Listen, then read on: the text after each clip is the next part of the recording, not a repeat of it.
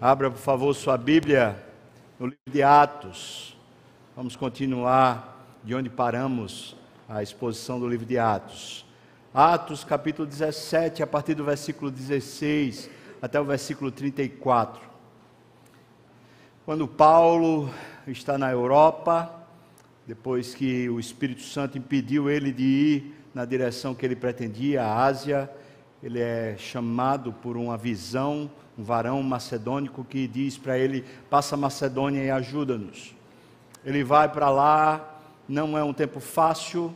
Paulo tem passado por, por uma série de problemas, de perdas, inclusive, e ele sai fugido, por assim dizer, da região de Tessalônica, de Bereia, e vai em direção a Atenas. E o texto que a gente vai ler é quando Paulo chega à capital mundial da cultura um centro filosófico, acadêmico, certamente o grande expoente daquela época. Vamos ler com atenção esse, esse momento da introdução do Evangelho, naquela, naquele ponto mais elevado da cultura grega. Diz assim o texto: Enquanto Paulo os esperava em Atenas, o seu espírito se revoltava em face à idolatria dominante da cidade. E por isso dissertava na sinagoga entre os judeus e os gentios que eram piedosos. E também ele fazia isso na praça todos os dias, entre os que se encontravam ali. E alguns dos filósofos epicureus e estoicos contendiam com ele, havendo quem perguntasse: "Que quer dizer esse tagarela?" E outros: "Ele parece um pregador de estranhos deuses."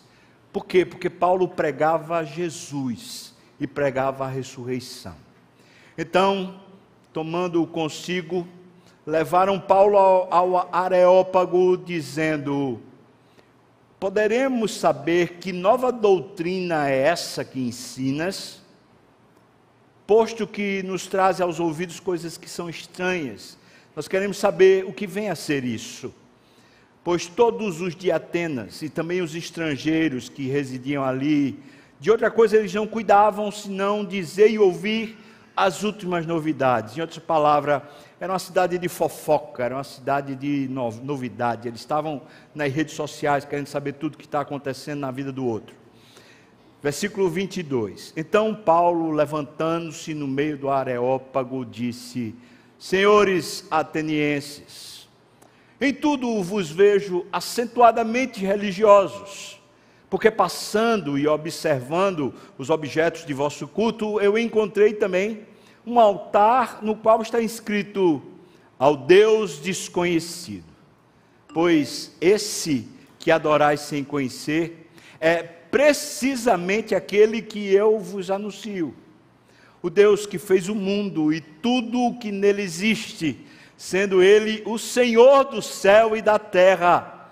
Ele não habita em santuários feitos por mãos humanas, nem é servido por mãos humanas, como se de alguma coisa ele precisasse, pois Ele mesmo é quem a todos dá vida, dá respiração e tudo mais.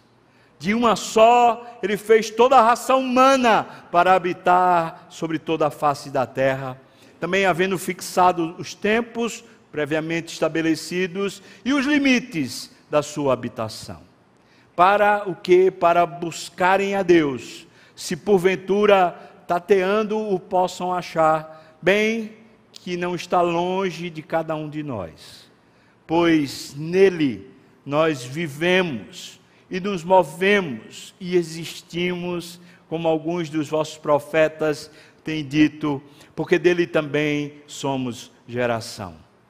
Sendo, pois, geração de Deus, não devemos pensar que a divindade é semelhante ao ouro, ou à prata, ou à pedra, trabalhados pela arte e pela imaginação do homem. Ora, não levou Deus em conta os tempos da ignorância. Agora, porém, ele notifica aos homens que todos, em toda parte, se arrependam porquanto Deus mesmo estabeleceu um dia em que há de julgar o mundo com justiça por meio de um varão que destinou e acreditou diante de todos, ressuscitando dentre os mortos. Quando eles ouviram falar da ressurreição dos mortos, uns começaram a escarnecer e outros disseram: A respeito disso te ouviremos numa outra ocasião. A essa altura, Paulo se retirou do meio deles. Houve, porém, alguns que se agregaram a Paulo e também creram na pregação. Entre eles estava um que era chamado de Dionísio, o Areopagita, que cuidava do Areópago, uma mulher que era chamada de Damaris, e com eles outros mais se converteram naquele momento. Vamos orar, irmãos. Meu Deus, Senhor e Pai, tenha misericórdia de mim, o Senhor sabe minha fraqueza, debilidade, incapacidade, Deus. Se não é o Senhor, se não é a tua capacitação, não tenho nada para fazer aqui.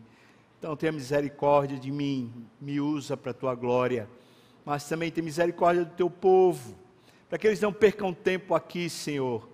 Eles vieram para participar e celebrar o teu nome e ouvir a tua voz. Então, Senhor, faz a tua voz ouvida, aquece os corações, ilumina a mente, no nome de Jesus, amém e amém.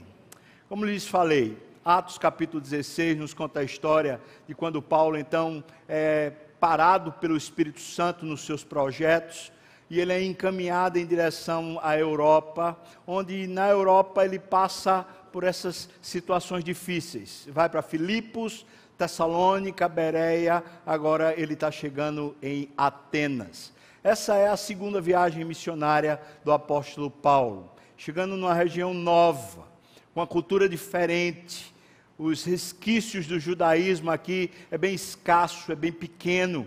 Na verdade, é uma nova civilização com uma nova maneira de imaginar a vida. Eram chamados pagãos, pagãos ou ímpios porque era um povo que não tinha nenhuma relação, nem de conhecimento, nem de aproximação de Deus, o Deus Supremo. Eles acreditavam num panteão de deuses. E Paulo está sendo encaminhado pelo Espírito. Nós aprendemos logo de cara, nessa chegada de Paulo à Europa, que, em primeiro lugar, os planos de Deus precisam prevalecer diante da vontade humana quem conduz a história da nossa vida é Deus.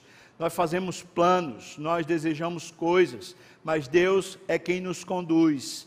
Assim como Paulo entendeu a vontade de Deus e abandonou seus próprios planos, nós devemos fazer a mesma coisa. Segunda coisa que aprendemos logo de cara é que a perseguição humana, ela não pode nem destruir, nem obstruir a vontade de Deus, o projeto de Deus. Paulo está sendo perseguido pelos judeus e agora também por Roma. E ele está no Império Romano e está indo nas sinagogas. E ele, mesmo que esteja, parece contrário a tudo e a todos, nada podia impedir o avanço do Evangelho. Quando eu e você vivemos o plano de Deus, e o nosso propósito de vida é trazer Cristo, fazer Cristo conhecido, trazer a sua salvação à vida dos homens, não há nada que possa nos impedir, nada, nada pode frear o avanço do Evangelho nesse mundo. Em terceiro lugar, quando Deus se manifesta, a igreja nasce e a igreja se fortalece. Os lugares onde Paulo está chegando são inóspitos. Quando Paulo está em Filipos, ele é preso, açoitado, ele passa por privação, e nasce uma igreja linda, forte, exuberante, naquilo que parecia ser o lugar mais impróprio, a mini Roma da época, mesmo assim o evangelho nasce. Quando ele chega lá em Bereia, os, os que estão ouvindo fazem a comparação entre o que ele fala e o que a palavra de Deus está escrita, e Paulo diz: então, vocês são mais nobres do que os de Tessalônica, porque vocês de fato constatam se é palavra de Deus, a palavra de Deus. Vocês vão para a fonte, a verdadeira fonte. A igreja de Tessalônica, ela nasce quase como se fosse um arrobo, nasce pela investida do Espírito Santo. Em minúsculo tempo, aquela igreja nasce e se torna uma igreja exemplar em toda aquela região. Essa viagem, que parecia ser não haver, não estar nos planos de Paulo, é uma viagem de total sucesso. Um sucesso que Paulo não planejou, mas que Deus, antes que Paulo sequer pensasse em viajar, já havia planejado. É bom, irmãos, começarmos esse, esse sermão pensando nisso. Nós precisamos é fazer a vontade de Deus. Nem interessa muito qual é a nossa vontade, nem interessa muito quais são os nossos planos. E aqui eu quero falar como um pastor, pastor da Igreja das Graças. Não interessa quais são meus planos para a Igreja das Graças. Não interessa quais são os planos do Conselho para a Igreja das Graças. Não interessa quais são os seus planos para a Igreja das Graças. A Igreja das Graças tem um supremo pastor e o nome dele é Jesus. Você pode dizer amém? E ele tem vontade. Acabou de ver aqui um vídeo onde aparentemente, né, essa, essa igreja, ela ela vai para um local e o local se torna pequeno. É isso que parece que tem, tem acontecido ao longo dessa, dessa história. Ela vai para um local, constrói ali, ou vive ali uma experiência, mas aquele lugar rapidamente se torna pequeno porque há um avanço do Evangelho. Você, hoje, membro dessa igreja, é chamado por Deus para proclamar o Senhor Jesus. É sobre isso que eu quero falar nessa manhã falar sobre eu e você temos ousadia e coragem de pregarmos o Evangelho. O nosso Deus é desconhecido das pessoas. As pessoas falam de Deus como se fosse o nosso Deus, mas o Deus que se fala aí fora é um outro Deus. Não é o Deus da Bíblia, não é o Deus criador de tudo o que há. Nós vivemos numa sociedade pagã uma sociedade que aceita uma série de imoralidades que a Bíblia não aceita. Uma sociedade que tem um padrão ético divergente da palavra de Deus. Uma sociedade que está em busca de prazeres e de conforto, enquanto os cristãos que conhecem a Deus estão em busca de glorificar a Deus acima de todas as coisas, mesmo que o preço disso seja o desconforto e o sacrifício. As pessoas que se dizem cristãs, mas de fato não temem nem vivem para Deus, elas estão numa utopia, é um sofisma. Elas acreditam que estão na verdade, mas estão caminhando para o inferno. E se eu e você abrirmos os olhos, nós vamos ver que ao nosso redor, com quem nós convivemos, as pessoas com quem nós estamos de alguma maneira tendo um relacionamento, muitas delas estão precisando conhecer o Deus vivo. E eu quero aplicar esse sermão de hoje nessa direção. O Deus desconhecido precisa ser conhecido. Eu e você precisamos proclamar, anunciar, evangelizar, discipular as pessoas. Vamos entrar nesse texto olhando primeiro para a cidade de Atenas. Aquela cidade, a capital intelectual do mundo, ela se gabava de ter herdado as maiores fontes da filosofia que até hoje influenciam o mundo. Estamos falando aqui de Sócrates, Platão, Aristóteles, Aristófanes, Eurípedes e a cultura grega de um modo geral, dentre eles um escultor chamado Fídias, que parece ser o grande expoente. Esses homens e outros ainda mais influenciaram o modo de pensar a vida. O, o Império Romano, quando entra em cena, ele entra com a força militar e também com a, o sistema de governo mas a filosofia que prevalece continua sendo a filosofia grega. E ela até hoje tem uma forte influência na mentalidade humana. Por isso, nós, nós precisamos entender que muitas das coisas que parece evangelho ou parece cristianismo, muitas vezes é só uma filosofia de vida, não tem a ver com a salvação e com a relação pessoal com o Senhor Jesus. Esse texto ajuda a gente a dar uma repensada na sociedade que vivemos e no nosso papel de evangelismo. Simon Kistemark diz assim: Atenas descansava em sua reputação de ser o centro das artes, literatura, filosofia, conhecimento e habilidade na oratória. A despeito da sua distinção por ser o centro do saber e da arte, essa cidade, ela superava todas as outras em cegueira espiritual. Você já pensou nisso? A pessoa que o centro filosófico, o centro artístico do mundo, aquilo que mais influenciava o mundo, estava completamente cego a respeito de Deus. E interessante, alguns historiadores falam que havia mais estátuas e mais elementos de honraria aos deuses do panteão do que seres humanos na cidade de Atenas. E um tal de Dionísio saiu com uma vela ao meio-dia, sol a pino, ele saiu procurando. E quando alguém olhou para ele falou: Você está procurando o que, Dionísio? E ele falou: Eu procuro o homem, porque eu só vejo estátuas. Aparentemente, a cidade de Atenas toda não apenas tinha essas idolatrias, essas estátuas e esses templos. Na verdade, ela estava sob a idolatria. A idolatria era quem governava a cidade de Atenas. Isso aqui eu quero fazer um, um, um, uma grande assertiva, uma grande necessidade de postulado cristão. Eu e você, muitas vezes, estamos infantis a respeito das artes humanas. Nós olhamos, ouvimos uma música, olhamos um filme ou uma obra de arte, e nós vemos a beleza, e a beleza nos encanta, mas muitas vezes as artes, a semelhança do que acontecia em Atenas, elas são reféns de uma cegueira espiritual, elas estão debaixo de um arcabouço de idolatria não é que as pessoas que estão fazendo a arte, elas queiram por si só serem contra Deus, mas é porque não conhecendo a Deus, elas terminam servindo ao Deus desse século, elas terminam sendo servas do diabo. E aqui um, um alerta para nós: nem tudo que é belo na cultura, nem tudo o que é bom na cultura, é para Deus, serve para Deus ou deveria ser adotado por nós. Cuidado com as músicas que você ouve.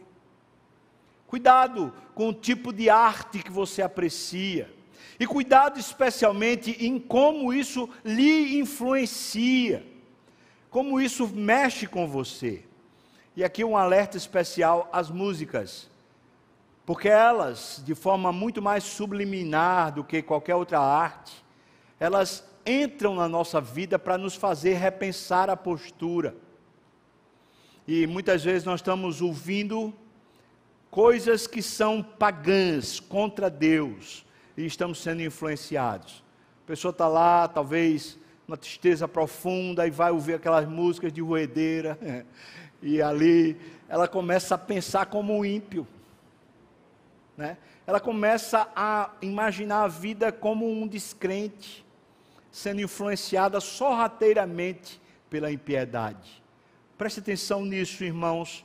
Sendo assim, o texto no versículo 16 diz que quando Paulo estava lá esperando em Atenas, observando aquela cidade, ele começou a se revoltar. É, é muito interessante isso, porque a cidade estava dominada pela idolatria. Essa palavra aqui no grego, essa palavra kateidolos, ela na verdade significa, ela só é usada aqui na Bíblia toda. E ela significa que aquilo que está posto está sob o controle da, dos ídolos. Ou seja, o que Paulo estava observando era uma cidade totalmente governada por idolatria. As pessoas que pensavam, as pessoas que faziam arte, estavam totalmente sufocadas pela idolatria. E isso começou a provocar em Paulo uma reação. O primeiro ponto que eu quero destacar é que se nós somos cristãos guiados pelo Espírito, quando nós vemos a bela arte, mas que ela está sufocada pela idolatria, nós devemos ter um tipo de reação semelhante de Paulo. E o texto diz para nós que Paulo se revoltava. A palavra que é usada aqui no, no, grego é uma palavra que diz a respeito de um tipo de emoção ou de sentimento que vai crescendo paulatinamente dentro de você, causando em você uma indignação. Essa palavra só é usada na Bíblia para o Espírito Santo em relação à idolatria humana. Ou seja, o que Paulo está sentindo não é uma emoção humana, é Deus que está se movendo em Paulo, fazendo ele, pouco a pouco, ficando indignado com aquela situação. Olhos espirituais é a capacidade que o Espírito Santo nos dá de percebermos a realidade por detrás das cortinas. Um mundo que está no maligno e que muitas vezes está governado, sufocado pela idolatria. Paulo se revoltava. E o texto diz para nós, versículo 17: por causa disso ele dissertava. E o texto diz que ele falava na sinagoga e também ele falava na praça. Paulo tanto falava para aqueles que supostamente já conheciam a Deus, os judeus, como ele também falava para os que eram totalmente perdidos e não conheciam a Deus. Um alerta, irmãos, uma reação espiritual quando nós estamos diante da idolatria, diante do paganismo. Uma reação espiritual é uma indignação. Não é simplesmente passar passivamente e falar, ah, não tem jeito é assim mesmo. Não. É um tipo de indignação, mas preste atenção. Essa indignação não deve levar a gente a movimentos políticos. Está me ouvindo, irmão? Alô? Não deve levar você a movimentos políticos, nem achar que a solução de um país, ou de um estado, ou de uma cidade está na mão da política.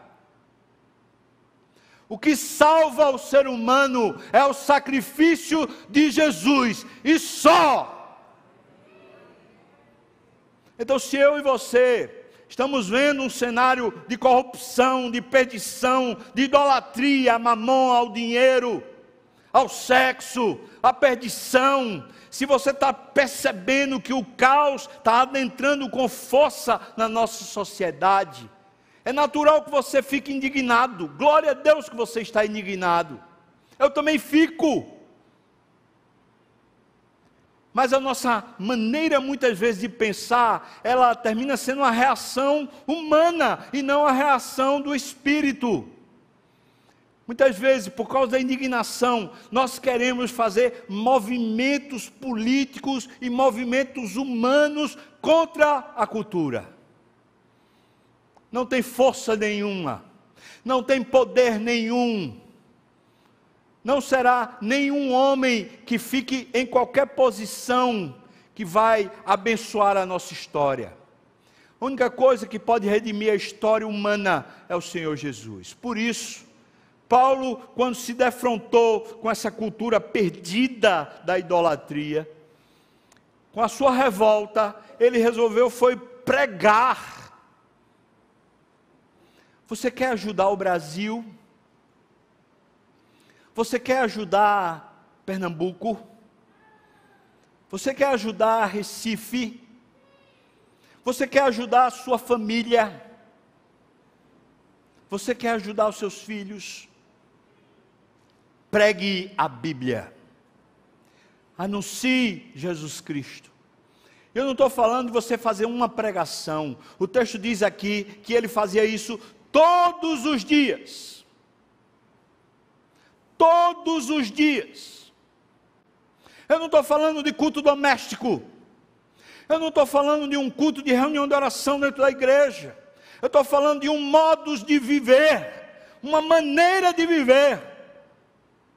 Cristo é o assunto principal, o Evangelho é o que enche o coração, a Bíblia é o que está na mente e na alma. Gente que ama a Deus, que busca a Deus, que lê a Bíblia, que busca conhecer mais o Senhor. Estou chamando você, para você ser um fator de Deus, um fator humano, mas de Deus, que mexe com as estruturas. Você pode dizer, mas eu sou uma formiguinha só, diante de um oceano. Paulo também era uma formiguinha só, diante de um oceano, mas foi aquela formiguinha que, com a sua simplicidade, mas cheia do espírito, começou a quebrar a cultura grega, trazendo ali o evangelho do Senhor Jesus. Reação espiritual ou reação do próprio espírito é causar em nós uma inflamação, uma indignação. Mas a nossa reação à inflamação deve ser evangelho, pregação, anúncio, palavra. Quantas vezes? Todas as vezes. Quantos dias? Todos os dias. Você é crente, não, não importa quanto tempo de igreja. O que importa é o quanto de Bíblia você tem. O quanto de amor a Deus você tem, isso é o que importa. O quanto o Espírito tem a oportunidade de agir através de você, isso é o que importa. Porque o Evangelho é o poder de Deus, não é a suficiência da mente humana, mas é o poder de Deus. Então preste bem atenção. A gente vai ter um negócio lá de São João, aí o pessoalzinho tudo de, de xadrezinho, olha que bonitinho nada demais. Aí tem lá a festividade na escola, ah, a festividade de carnaval, mas ninguém fica nu, ninguém fica não, não, não tem problema nenhum, não tem problema nenhum, acorda. Acorda. Sorrateiramente, irmãos, nós vamos sendo introduzidos paulatinamente para longe de Deus e da Sua palavra. Estava ouvindo um testemunho de uma pessoa falando que a educação lá do filho, o filho, ah, eu queria muito aprender a tocar aquele, aquele violãozinho pequeno, esqueço o nome, cavaquinho. Quero com. O pai disse, ah, então vou, vou botar você para aprender cavaquinho. O menino foi aprender cavaquinho, irmão. Normalmente, eu não sou nada contra o cavaquinho, mas normalmente onde é que se toca cavaquinho? É no pagode, é na gafieira, é no, no meio do mundão, estou errado. Adivinha onde é que o menino foi parar? Acorda, irmão. A revolta não deveria produzir em nós um movimento humano, mas sim um, movimento do espírito, pregar o evangelho todos os dias, em qualquer lugar. Essa re, reação espiritual ao desconhecimento de Deus fez com que Paulo então fosse levado até um local para poder ele começar a pregar. O versículo 18 diz: Alguns dos filósofos epicureus e estoicos contendiam com Paulo e havendo quem perguntasse: "O que é que você quer dizer?", como sendo chamando ele de tagarela. E então eles pegaram o versículo 19 e os levaram a Areópago, porque ali eles queriam fazer o que eles sempre faziam, esse tipo de conversa. Você faz o discurso, você traz uma proposição e então os circunstantes tem a oportunidade de interpelar e fica como se fosse esse diálogo conversando filosoficamente. Paulo não está interessado em conversa nem em diálogo filosófico, Paulo só quer pregar o Evangelho. Mas esse texto mostra para a gente o que é que estava nos bastidores. Duas filosofias, diz aqui os epicureus, eles não acreditavam na vida após a morte, nem num julgamento final, e portanto para eles a vida era simplesmente ter prazer já que não vai acontecer mais nada depois daqui, comamos e bebamos, que amanhã morreremos. A filosofia dos epicureus é que dá origem ao hedonismo, ou seja, uma vida buscando prazer, satisfação pessoal, conforto. Era o que os epicureus pregavam. Os estoicos, por sua vez, eram materialistas, panteístas, fatalistas, apáticos ao sofrimento humano e defensores de uma visão cíclica da história. Eles acreditavam numa espécie de, de determinismo cego, ou seja, vai acontecer o que tem que acontecer e pouco importa o que você faz. E se assim esse fatalismo toma conta, então eles viviam melancólicos. Dois dos principais expoentes do estoicismo se mataram por causa do fatalismo, não havia solução para a vida. Então aceita, era tipo assim: aceita o sofrimento, aceita que dói, dói, menos. Se por um lado uma filosofia dizia viva para o prazer, porque não resta mais nada depois disso, a outra dizia assim: rapaz, como não tem solução, então simplesmente se adapte, se, se adeque ao, ao que tem, aceite o que tem. Esses, essas duas filosofias faziam parte do acabouço da cosmovisão deles. E Paulo então vai fazer um discurso justamente aí. Tanto os epicureus como os estoicos estavam equivocados. Os epicureus diziam, aproveita a vida, enquanto os estoicos diziam, aguente a vida. A palavra de Deus nos ensina a viver uma vida prazerosa por causa da presença de Deus uma vida que tem futuro, tem destino, uma vida que é controlada pelo Senhor, mas que é um Deus amoroso que faz aquilo que é bom para nós, sabe como cuidar de nós. Paulo então vai anunciar Deus nessa cultura. Agora preste atenção. Paulo, quando começa a falar, no versículo 22, diz: Senhores atenienses, em tudo vos vejo acentuadamente religiosos. Acontece, irmãos, que o nosso Deus, ele não é para ser homenageado como se fosse um desconhecido. E o nosso Deus, muito menos, é para ser homenageado como se fosse um igual a qualquer outra divindade, como se elas existissem. E Paulo então vai precisar fazer essa distinção. Esse que vocês não conhecem é precisamente o que eu quero falar. E eu, o versículo 24 começa Paulo a expressar o conhecimento de Deus para aquela cultura, para aqueles cidadãos. Primeiro, Paulo diz: Deus não existe por causa da vida, do versículo 24, mas a vida só existe por causa de Deus. Veja que ele está batendo de frente com a filosofia e com a cosmovisão daqueles homens. O centro da vida deles era a própria vida, era a própria existência. E aqui ele está dizendo: o Deus que vocês não conhecem, ou qualquer divindade, ela não existe por causa da vida, mas a vida existe por causa dele, por causa de Deus. Portanto, vocês precisam inverter os polos. Deus é mais importante do que a própria vida. Segundo, versículos 25 e 26. Deus não existe por causa do homem, mas o homem, a humanidade existe por causa de Deus. Não é o homem o centro da história. Não é o pensar humano o centro da história, nem quem cria a história. É Deus. Ele não é servido por mãos humanas, como se de alguma coisa precisasse. Na verdade, Ele é quem dá a todos vida, respiração, tudo mais. De um só Deus fez a raça humana para habitar sobre toda a face da terra. Ele foi quem fixou os tempos previamente estabelecidos. Ele é quem colocou os limites da habitação. Preste atenção, é Deus o centro, não o homem. Primeiro, é Deus o centro, não a vida. Se a vida não vive para Deus, ela não tem senso nenhum de existência. Segundo, não é o nosso umbigo, nossa vontade, não é o nosso pensamento o centro da vida, não são os nossos projetos, em outras palavras, não sou eu o centro da minha vida, é Deus. Se você é cristão e conhece a Deus, Deus já lhe maravilhou a tal ponto de você já ter desistido de si mesmo, de você já ter há muito tempo aberto mão do controle da sua própria vida para dizer: Eu vivo é para te adorar, Deus. Isso é ser cristão. Três, Versículo 27. Deus não existe por causa da adoração, mas a adoração só pode ser dada ao Deus verdadeiro. Paulo diz isso, ele diz: para buscarem a Deus.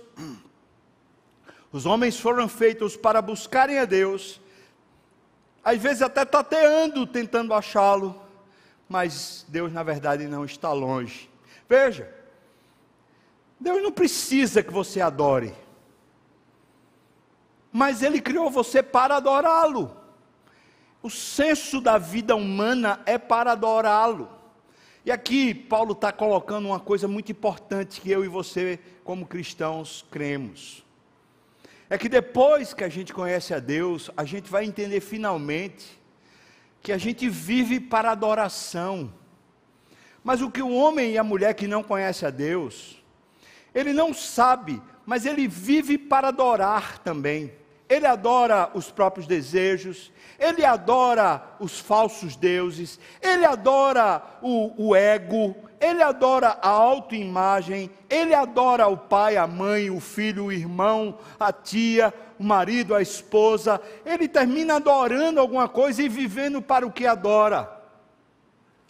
Paulo está aqui com assertiva precisa, dizendo o seguinte: quando Deus fez você, ser humano, ele fez um adorador. Todo ser humano vai viver para adorar. Acontece que os que não conhecem a Deus estão tateando. Na busca por adorar o Deus vivo, eles estão adorando a si mesmo e adorando falsos deuses. Mas Deus não está longe de nós. Apesar de Deus não existir por causa da adoração, a adoração não pode ser dada tateando, buscando em qualquer fonte mas ela precisa ser dada só a Deus. Quarto ponto do conhecimento de Deus. Porquanto, portanto, Deus é que é o centro de tudo.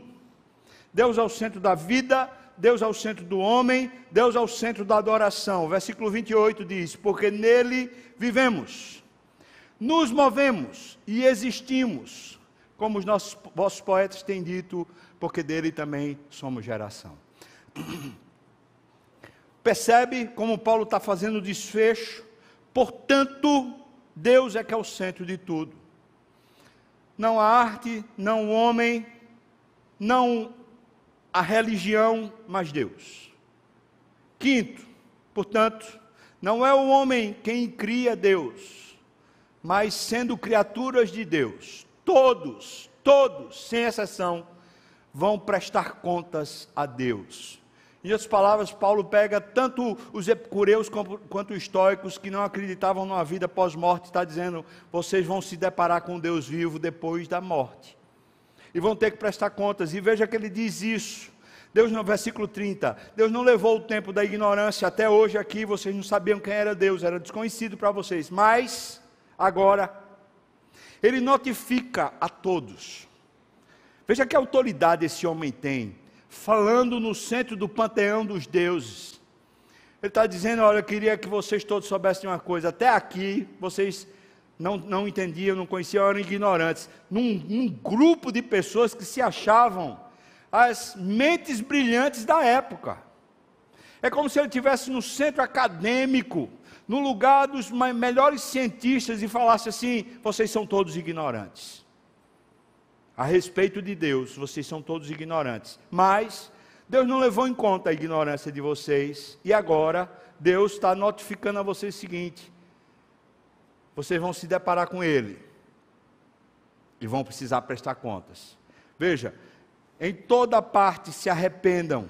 Versículo 31, porquanto estabeleci um dia em que há de julgar o mundo com justiça por meio de um varão Jesus, que destinou e acreditou diante de todos, ressuscitando dentre os mortos. A história toda está num ponto central, que é a história de Jesus.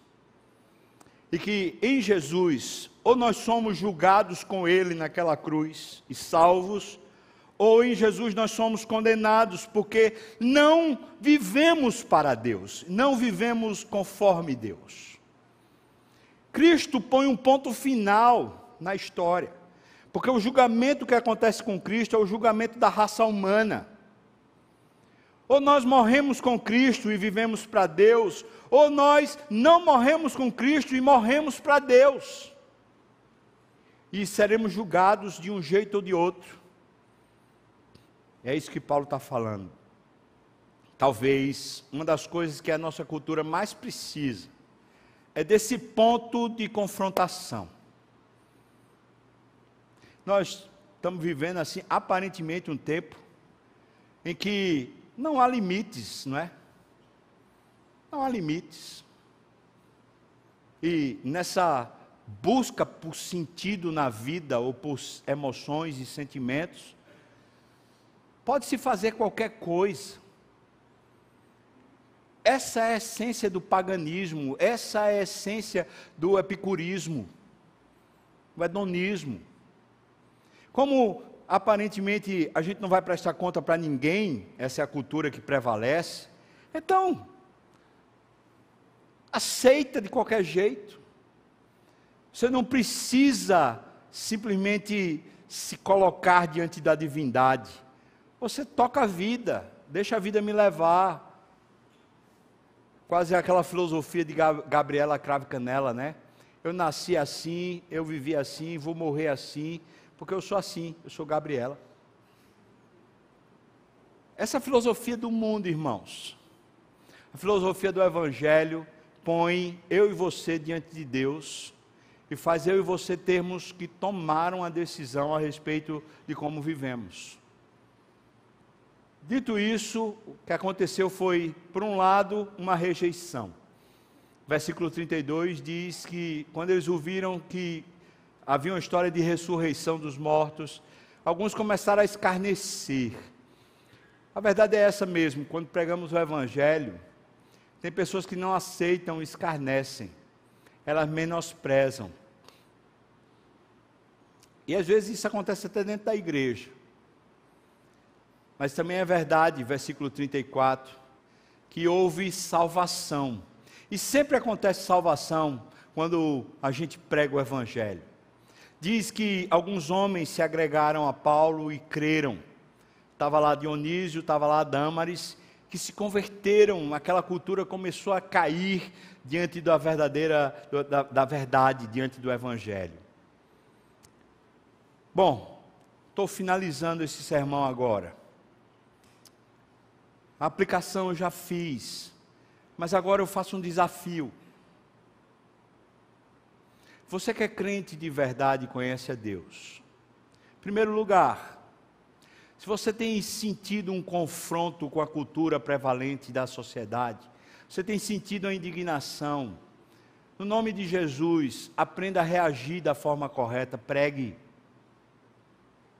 Comece a ensinar na sua casa, nas suas conversas aos seus amigos, na escola, no hospital, no trânsito, onde tiver, anuncie, pregue, proclame. Segundo, o texto nos ensina que para essa proclamação nós precisamos conhecer a Deus. Nós não podemos ser cegos no meio de uma sociedade cega. Nós precisamos ter olhos que veem. Os nossos olhos só estarão abertos quando nós estamos bem alimentados espiritualmente. Não é só ler a palavra, mas é conhecer o Deus da palavra. É buscar a Deus de verdade. Como é que está a sua vida, irmão? Está firme no discipulado? Nosso curso aqui de três anos, para a gente conhecer um pouco mais a Deus. Está firme na escola dominical? Mais do que isso, você está firme na leitura da palavra? Recentemente, um irmãozinho, sabendo que eu ia chegar lá perto, falou assim: por favor, é, me traga uma Bíblia com aquelas anotações, porque aqui é muito escasso, eu preciso aprender um pouco mais, então eu queria aquelas Bíblias que têm as, as anotações para eu estudar mais. Eu falei: tá bom, eu levo. Levei. Dei de presente aqui a Bíblia com anotação, gente boa. Era a Bíblia de Charles Spurgeon, coisa boa, material bom. Olha, para você estudar. Agora, preste atenção, viu, meu irmão? Porque a Bíblia você já tem. E não você, não vai ser Charles Spurgeon quem vai ensinar você a conhecer a Deus, não. Porque Cristo, antes de subir aos céus, ele disse que Deus haveria de enviar o Espírito para fazer a gente conhecer a Cristo. O que faz eu e você conhecermos a Deus é a palavra e o Espírito. Não estou dizendo que a gente não pode ler Spurgeon, nem a gente, a gente pode ler Spurgeon, Hernandes Lopes, Augusto Nicodemos, e o que mais tiver de teologia boa a gente pode ler, e pode ouvir, e pode ver. Mas, não vai ser pastor fubá que vai ensinar você a conhecer a Deus. Vai ser você buscando a Deus em espírito e em verdade. Pegando a palavra e comendo a palavra como um verdadeiro alimento espiritual. Então eu estou desafiando você a ter uma postura, a ter uma postura, uma postura de confrontação consigo mesmo.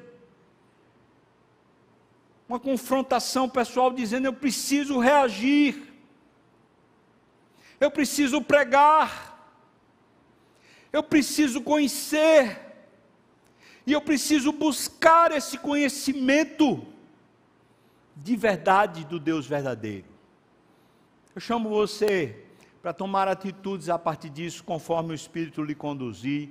Talvez você começar a fazer o discipulado agora, amanhã está tá retornando.